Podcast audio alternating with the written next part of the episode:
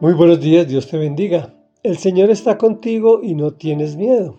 Es la primera de tres entregas en que dividimos el Salmo 118, el cual dice así. Den gracias al Señor porque Él es bueno. Su gran amor perdura para siempre. Que lo diga Israel, su gran amor perdura para siempre. Que lo diga la familia de Aarón, su gran amor perdura para siempre.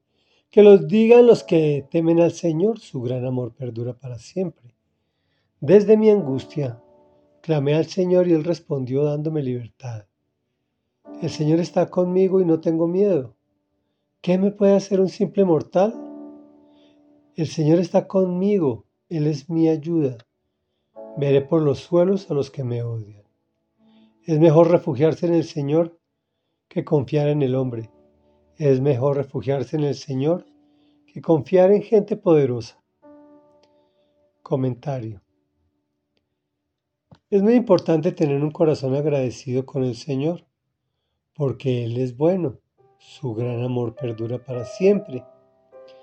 El Salmo nos muestra personas y pueblos agradecidos en su momento. Que lo diga Israel, su gran amor perdura para siempre.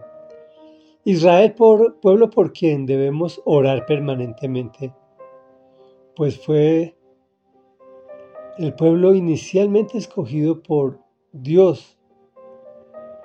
Pero ellos no hacían sino embarrarla permanentemente, inclusive ahorita. Y anteriormente con su idolatría. Pedían perdón y Dios los perdonaba. Perdonaban y prosperaban, prosperaban y volvían y pecaban. Y el Señor volvía y los perdonaba. Que lo diga la familia de Aarón, pues Aarón junto con su hermana Miriam decidieron contender con Moisés y eso desagradó a Dios, por lo que le envió lepra. Moisés oró por ella e inmediatamente le concedió la petición. Su gran amor perdura para siempre. Que lo digan los que temen al Señor. Tú y yo tememos a Dios y sin embargo hacemos muchas cosas que contrarían a, Dios. Vamos a Él y Él nos perdona, pues su gran amor perdura para siempre. En toda ocasión que vas a Dios con arrepentimiento sincero, después de haber pecado, puedes decir, desde mi angustia clamé al Señor y Él me respondió dándome libertad. Y si el Señor Jesús y si el Hijo te libertare serás completamente libre o verdaderamente libre. Tristemente, aun cuando el Señor está contigo y conmigo, preferimos decidir por nuestra propia cuenta, fuera de su voluntad. Es decir, que nuestras decisiones nos conducen al pecado. Y es ahí cuando sí tengo miedo pero si decides arrepentirte y no volver a pecar, puedes decir que no tienes miedo y enfrentar tus errores proclamando la verdad. ¿Qué te puede hacer un simple mortal? El Señor está contigo, Él es tu ayuda, por lo cual verás por los suelos a los que te odian, pero solo si vas a Dios con corazón arrepentido y humillado. No pongan los ojos en ningún hombre.